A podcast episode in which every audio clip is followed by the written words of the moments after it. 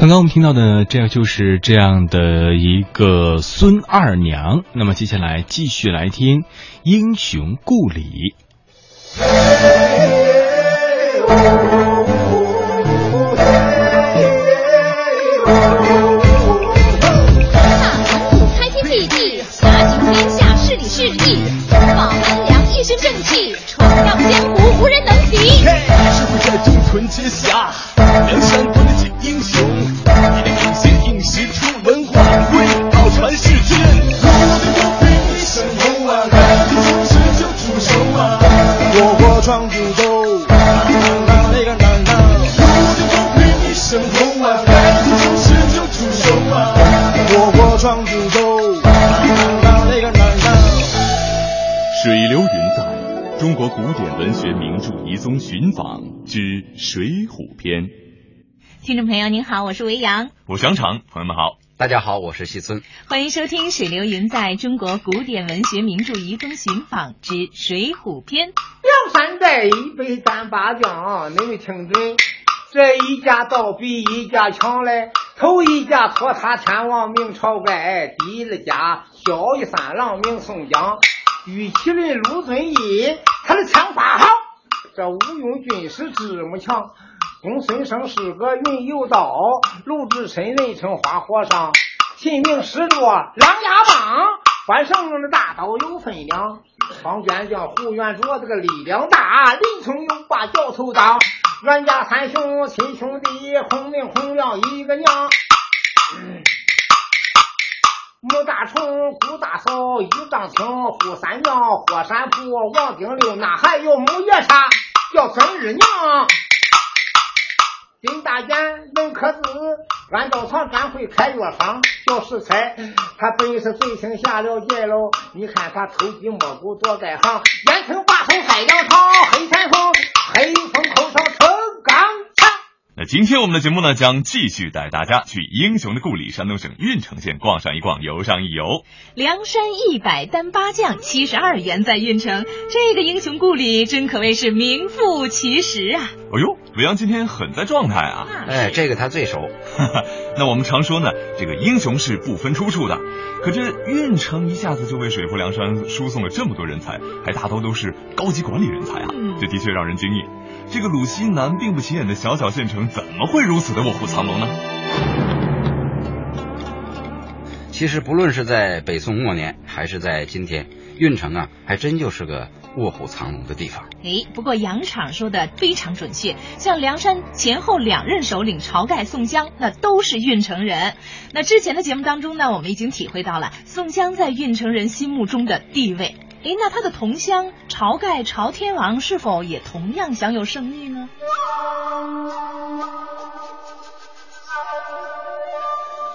东西村这个地方有一位晁保正，这个晁保正姓晁，叫晁盖，人送外号托塔天王。这个人在这一带颇有名气。天气很晚了，晁保正还没睡。听见有人叫门，他来到前边，把门给开开了。哎呦，雷都头，今天您怎么来了？刚才在灵官庙里边捉住了一个形迹可疑的人，所以我得跟您打个招呼。晁盖心想：我是这一带的保证啊，在我管区之内，从灵官庙里边捉到这么一个人，这是什么人呢？我得看看。说着话，这位晁盖就把雷都头让到了自己的客厅，马上吩咐自己的庄丁给准备酒饭。晁盖和雷横两个人是推杯换盏，开始喝酒。嗯，要我说呀，还是晁盖晁天王更有男人味，更加爷们儿。哎，你先别妄下断言。自从你带我们去过这个水浒文化街之后，听了那么多运城父老乡亲评价宋江，相信很多朋友应该都跟我一样，对及时雨宋公明是推崇备至。有没有搞错呀？哎，你想啊，人家晁盖这样一个有钱有势的大财主，当着村长，养着民兵，还能接济八方，仗义疏财，那可真是有口皆碑啊！而且，人家也是干出智取生辰纲这样轰轰烈烈的大事儿，还潇洒落草。哪像宋江啊？哎，上个山都上的窝窝囊囊、腻腻歪歪的。此言差矣，人家宋江当初在江湖上行走，碰到好汉，可是个个都仰慕他，对他都是翻身便拜的。而且自从宋江上山之后，兄弟们都服他。宋江自从祝家庄一战之后，几次大行动使得梁山队伍急速膨胀，江湖上面声名鹊起。那宋江的声望已经远远的超过了晁盖，人人都知道有个宋哥哥，可是未必知道你的大哥晁盖。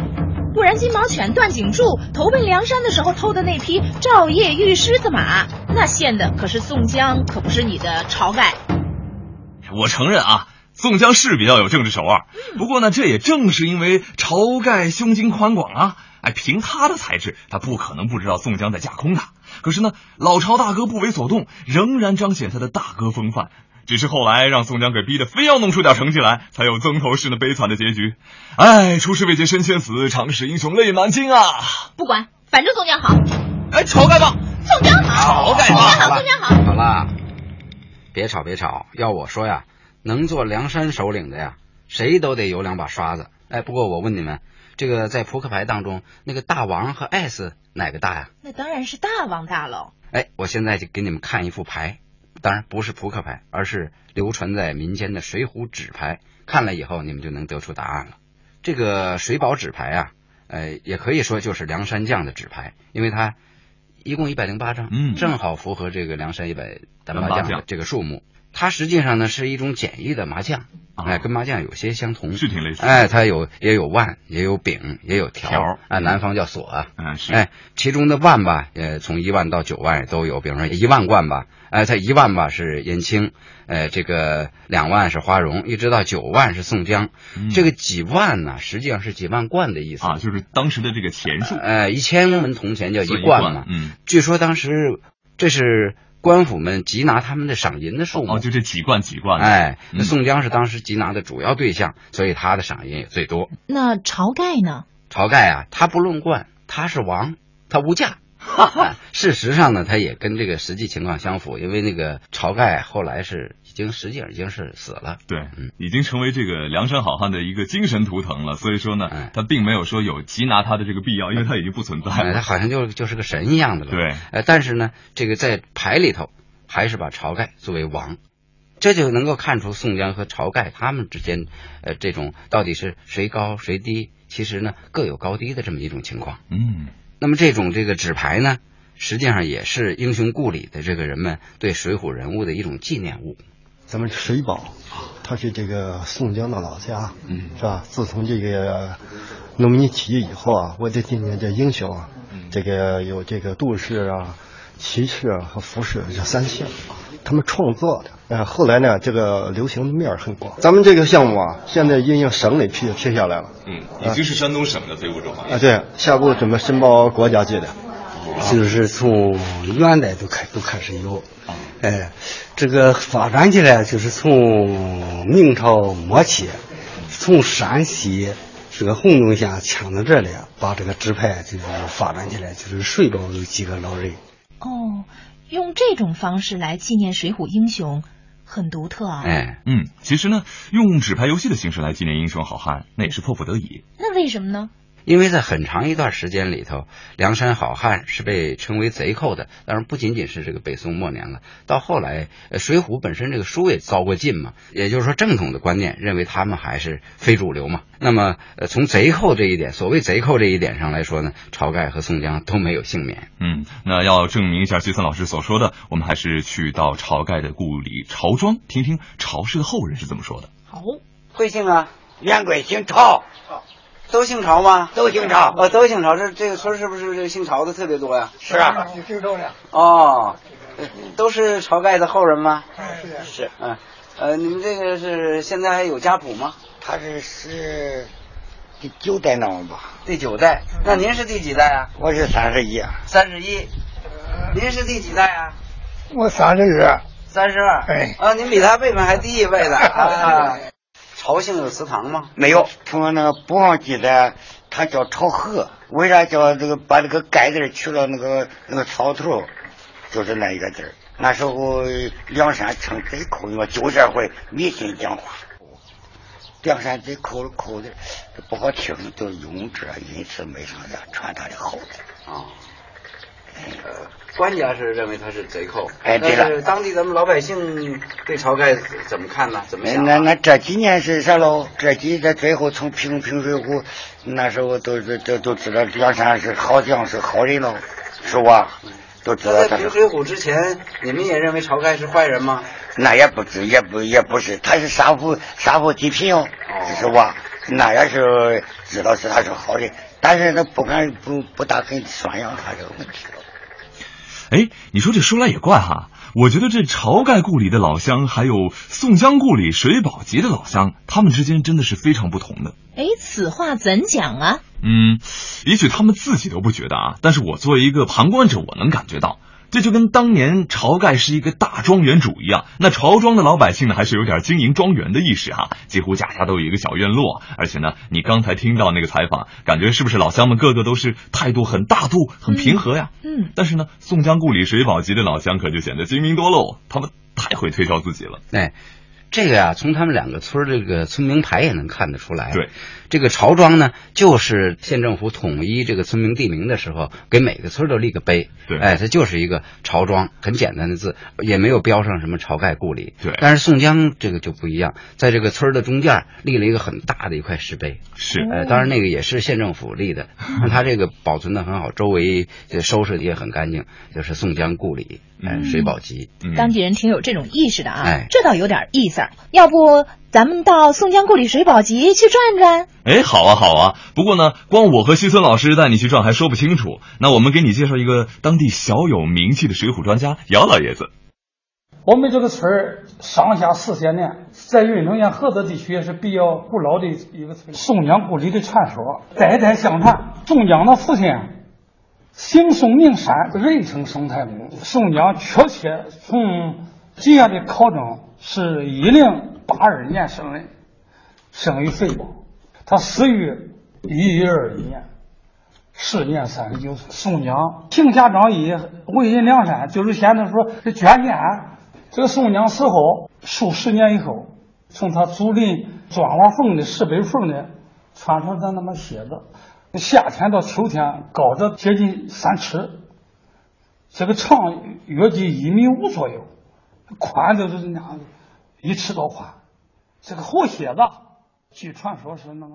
哎，这老爷子可不简单。但是我听他说这么多发生在水宝集的传说。真有点不太敢相信啊！嘿嘿，其实我也有点这种感觉。不过呢，至少我们能够体会到姚老爷子作为英雄故里人的一种自豪之情。嗯，而且这个传说故事嘛，不夸张不演绎，你听着也不痛。是，哎，那倒也是。不过俗话都说了，口说无凭，眼见为实。既然是号称英雄故里，多少还是应该留下点宋江当年的痕迹喽。嘿，你别说，还真有。这个中心坑的来历是什么？挖地三尺。公开谁有取土，就是从宋家宅院，所以以后藏落为中心坑，原先叫中义坑。这个中心坑，我记事时候就有三亩多。这个肥堡村下了大雨了，屋里进水了，它比较低，它坑满，始终不满，就差一尺多。你外边水，你趟进去还是那么多。天旱了，途经的大污水的，这个中心坑照样半根水，当时没谁敢取水。这个中心坑，它是呃宋队的主要这个。哦，那现在这宋江井、宋江坑是不是应该已经保护起来，变成游览的圣地了？还真不是，这俩地方啊，我们要是不跟你说，你就根本看不出来，他们还蕴藏了这么多的故事。这也跟梁山好汉一样，就有这样的特点，就是他们来自民间，深藏不露。对。哎，在开始的时候，西村说，不论是北宋末年、当年，还是在今天，运城都算是个卧虎藏龙的地方。嗯，那现如今的运城人呢？还是这样。那我们再给你介绍一位小帅哥。水浒人物就这一套，我是一直是一个想法，想把这一百零八将全部刻出来，到这个真正着手。就是在我脑子里酝酿得得三年，就是在这九八年的时候，到这个真正刻的时候是两千年开始，到零一年完成。我总结了这个，买了很多，就是历朝历代这个碑刻，一些这个石这个石刻的风格，采用了五种风风格，五种形形象，就是一种从上面是那是纯纯阳刻，啊，哎，第二个是纯阴刻啊，是吧？这个你看第三个，光是这个脸部和手部，它是采用阳刻，阳刻，哎，外部。身上是阴刻。对，你像这个这个第四个这个，就是它是外部属于是阳刻，哎，这是是阳刻，这个是就采用咱们这个加强这个乌石木刺这一种风格，乌石木刺全部是这种。听众朋友，刚刚我们听到的呢，就是水流云在《水浒遗遗遗踪寻访》的第十篇，叫做《英雄故里》。那么接下来呢，要跟大家一同来介绍到的是书法家崔成顺。崔成顺，字叶川，号和言，祖籍在内蒙古赤峰克旗，是中国当代的著名书法家，历任北京中国书画。常协会常务副会长，中国书画家协会理事，中国科学院书法协会会长，国际文人画家总会常务理事，中国科学院文联副主席，东方白马书画院副院长，中国扇子艺术学会的副会长，北京美术书法研究院副秘书长，中国民族画院顾问，中国书法家协会成员。并被评为中国民间工艺美术大师。崔成顺先生精通楷、隶、行草四大书法，尤其善于楷书。他自唐楷学起，熟悉欧颜柳朱体之后，旁及二王在溯源魏碑汉隶，既有王体的龙跳天门、虎卧凤阙之雄姿，又有颜体的风绝剑摧、雄秀独出之气势。还有流体的惊鸿壁、击鹰下之筋骨，并且也兼修欧阳修的超波流俗、苏东坡的丰盈跌宕、米南宫的狂放俊迈。那么说了这么多，接下来就让我们一同来听听崔成顺先生和他的书法的故事。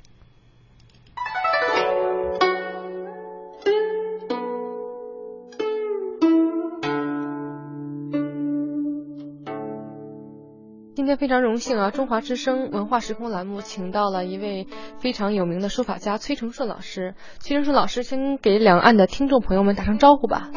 大家好，我叫崔成顺，从事这个书法这门国粹啊，应该说有五十有五十多年了。哎，那崔老师想问问您，您是从多大开始研习书法的？呃，如果说真正的。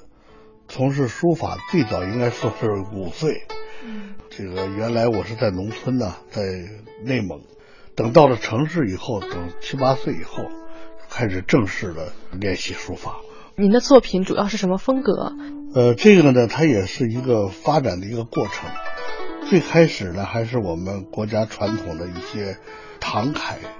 比如说唐代的颜真卿、柳公权，还有这个欧阳询，他们的书法作品呢，都是离奇过的。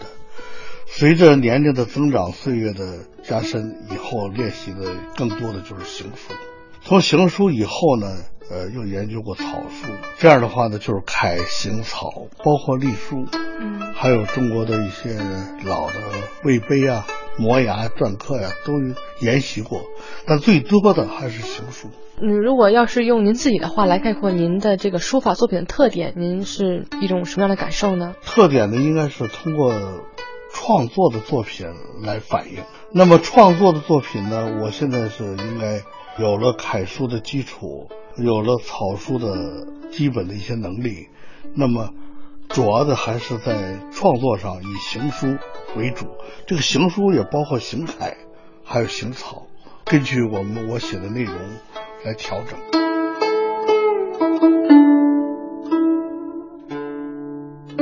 由古至今，给您影响最深的书法家是哪一位呢？最早还是应该说二王王羲之，呃，王献之。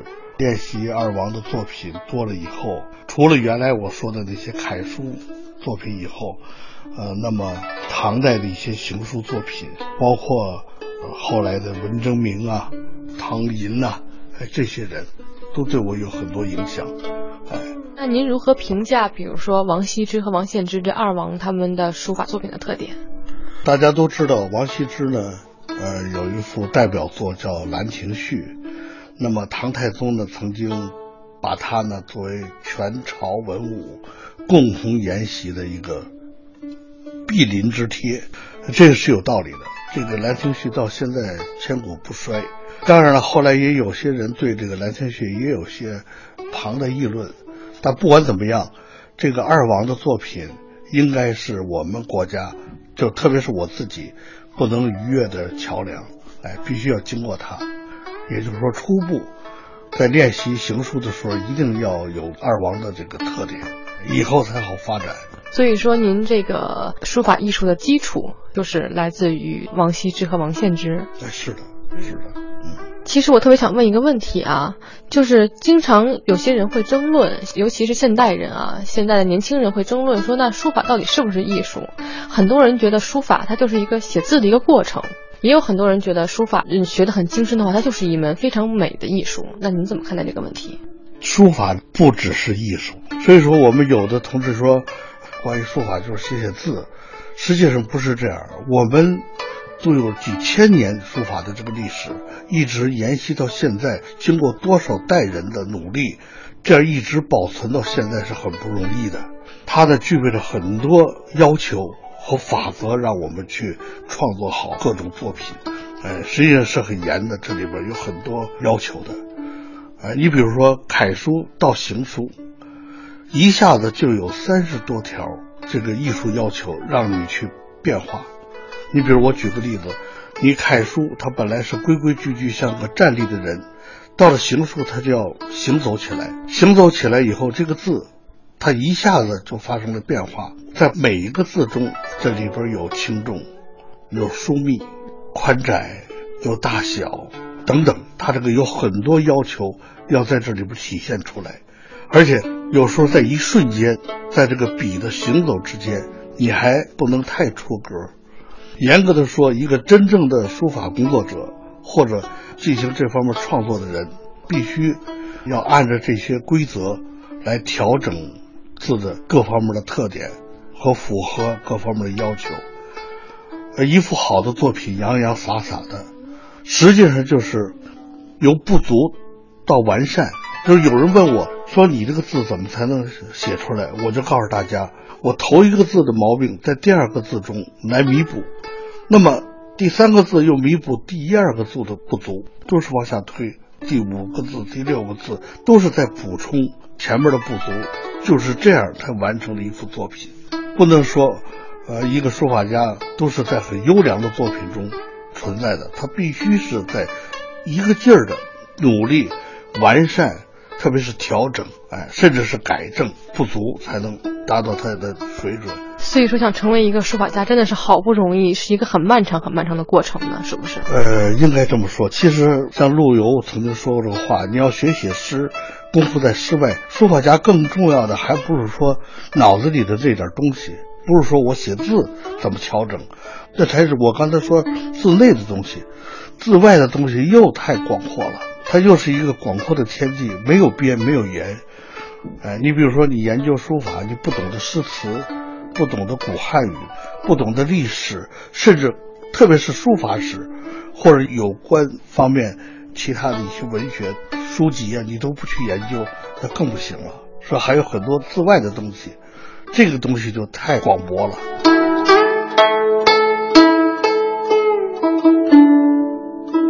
其实现在啊，很多的人呢研习书法的时候，追求以怪为美，抛弃了书法中应有的这种美感或者是结构。那您怎么看待这样的问题？其实这个问题啊，已经是由来很久了，在历史上从来就不是说这条路走的就那么准确，从来都是有很多人在书法的这条路上走了岔道，这个是我们应该不提倡的。最终是一个传统的东西能够战胜一些怪异。如果大家有些创作能够为人接受，那么我们还可以去讨论。哎，呃，一定要符合呃人们的要求。所以说，书法呢，真的是不能够急功近利，也不能够急于求成，就应该是一步一个脚印，扎扎实实的，然后去研习它，对吧？它才能是成为一门艺术，才能成为一种学问，才能成为一种传承。是不是？是。那我还知道了一个消息，二零零四年的时候，您的作品福禄两个字，搭载航天卫星是吧？飞向了太空。对对是。是能跟我讲讲这段吗？这个开始我还不知道。有一次呢，有个公证员说：“你这是不是你的这个作品？”他拿了一些资料。哎，我说是。哎，他说：“你这个作品呢，已经在太空上呃转了这么十几圈了，回来了。希望你呢确认一下，签个字。”我一看呢，就是我这幅作品。这我才知道，我的作品呢上了太空。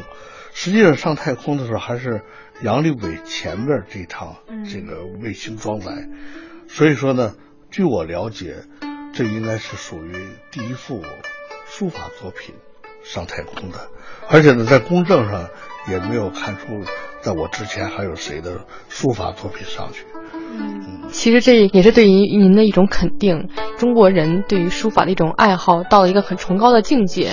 对他把它当做一个很伟大的艺术，他才会搭载它上太空，对吧？对。就是现在有很多的年轻人啊，像我们这一代人，用手机、用电脑，就是很少会把精力放在写字上。您觉得年轻人现在练书法，就是写好字，是不是很重要？哎呀，这个咱们还不要说这个。年轻人是不是去写字和练字？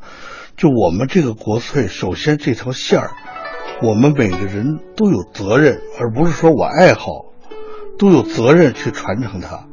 本来就是我们的骄傲，我们的文字一直保持到现在，说我们的这个传承这个责任都应该有这个责任。那么至于写字，它另外的一些重要性，什么？能够集中人的精力啊，能够锻炼人的身体啊，能够修身呢，能够养性啊，它是确实有这方面的好处。这就首先就不用说了。至于就是我们这门艺术，我们就不能把它撇掉。随着科技发展和进步，有很多东西可能遭到自然的一些淘汰，或者受到一些影响。你比如说，钉子出现，使我们国家这么多年的木匠。受到一定的影响，那么几个木板一一粘，梆梆梆，钉子一钉，完成任务。原来我们的那个木匠做的，没有一颗钉子，那个建筑多大的地震，它不受影响。那么也是，你有了计算器了，我们的算盘几乎失掉了。现在我们会打算盘的人都不多了。原来我们的算盘多准，你就是没有电了，或者你没有什么，我算盘就可以上来。那么现在又有了这些更好的条件。大家有时候连字都不会写了，所以说，随着科技这个力量的发展，我们总是有一些东西会受到影响。至于中国这个最原始的文字，我们就应该知道，这是我们的每一个代人的一个责任，必须让它传承下去。那老师，您自己现在开课收徒吗？就是我在好多地方讲课，我谈不上徒，学生很多，而且呢，这个学生的年龄啊都在发展。嗯，呃，我现在最大的学生是一百零二岁。哇，那么小的呃孩子呢，有时候也要办班，也要学习。嗯，所以我给小学好或者社会上还有一些爱好者，我从来没有间断，总有一些学习书法的人。用不同的时间段来找我。